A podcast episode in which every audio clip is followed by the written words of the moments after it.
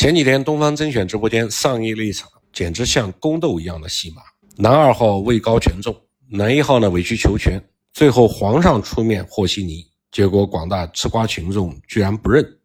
到我现在说话的这一刻，东方甄选直播间依然是在刷屏，在问董宇辉啥时候回来。宫斗归宫斗，但是我看直播间的人数依然是超过十万，在刷屏的间隙，该下单的仍然在下，该买东西的仍然在买。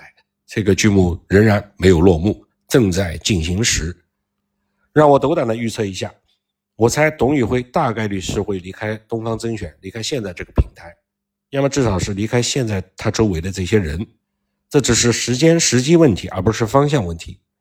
那个所谓的小编，只是用他的嘴说出了来自幕后的人想说但不方便说的话。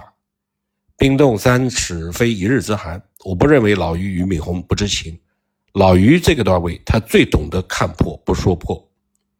任何企业都无法长期接受一股独大、一骑绝尘，但最好的方法应当是理性调整。如果最终实在没法共赢，那就好聚好散。董宇辉作为现在的头部，慢慢的带新人，把新人带上腰部，慢慢的谢幕，这本来就 OK 了。老于已经说得很清楚了，本来是件内部的小事儿，因为处理不当。变成了现在汹涌的舆情，这他妈也确实是处理不当。说起这个 CEO 呢，我感觉真是像陈家村的铁匠给唐三藏打金箍，这个金箍呢左宽右窄，前重后轻，害得悟空戴上之后整夜失眠，睡不着觉。这哥们儿长得就是一副苦大仇深的模样。老于让他用太极手段来处理这事儿呢，他用太极捉急的急来处理。这一年半的事儿，他一天就完成了去头部风险，去懂化。这几乎是明朝靖难之役的二点零版本。当爷爷的朱元璋暗暗心疼孙子朱允文，在死前为他扫清了障碍。可是继位的建文帝呢，用力太猛，削藩太急，生生的把实力才华兼备的燕王朱棣逼到无路可退，逼成了永乐大帝。历史反复讲述朴素真理：任何成功团队一旦出现功高盖主、尾大不掉的单一主力，那就相当考验祖上的太极功力了。一不小心。当时的各方都有可能把形势大好的送分题做成送命题。我个人感受是，董宇辉他的才华不需要靠小作文是由谁来起稿来证明。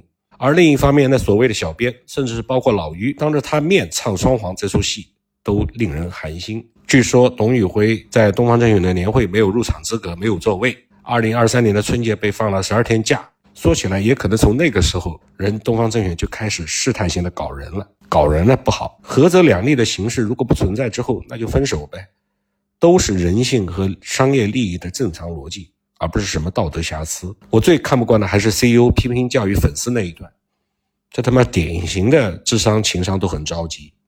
最气人的是孙 CEO 在直播间还云淡风轻的说起董宇辉的薪酬也有几千万，这简直跟小学生都没法比，也透彻的反映了他的本质就不太厚道，还有高喊抵制饭圈文化。也大可不必抵个毛线啊！东方甄选是怎么成的功？从上到下对企业的定位理解都有问题。我们都知道，当新东方被教育双减搞得快挂掉的时候，明明白白是靠粉丝捧起来的，粉丝救了你的命，你抵制个毛饭圈文化呀！你这儿准备哀其不幸呢，他自己先挥刀自宫，还整出了理直气壮的味道。明明是艺人经纪公司的命，却总犯正命是传统文化企业的病。问题表面上是小编的长评论、乱回复引发的桌面上的五官争功，但是当灯泡不亮的时候，问题不一定在灯泡上，你得看远处那人手里的开关。东方甄选也不是第一次有人才出走，像李笑来、罗永浩，还有脱口秀舞台上的很多段子手，什么童墨兰之类的，都是来自于东方甄选。老罗已经公开的非常透彻的分析了董宇辉的无奈和委屈，也直截了当的评价了某 CEO 的不专业，只不过给老于还是留了几分面子。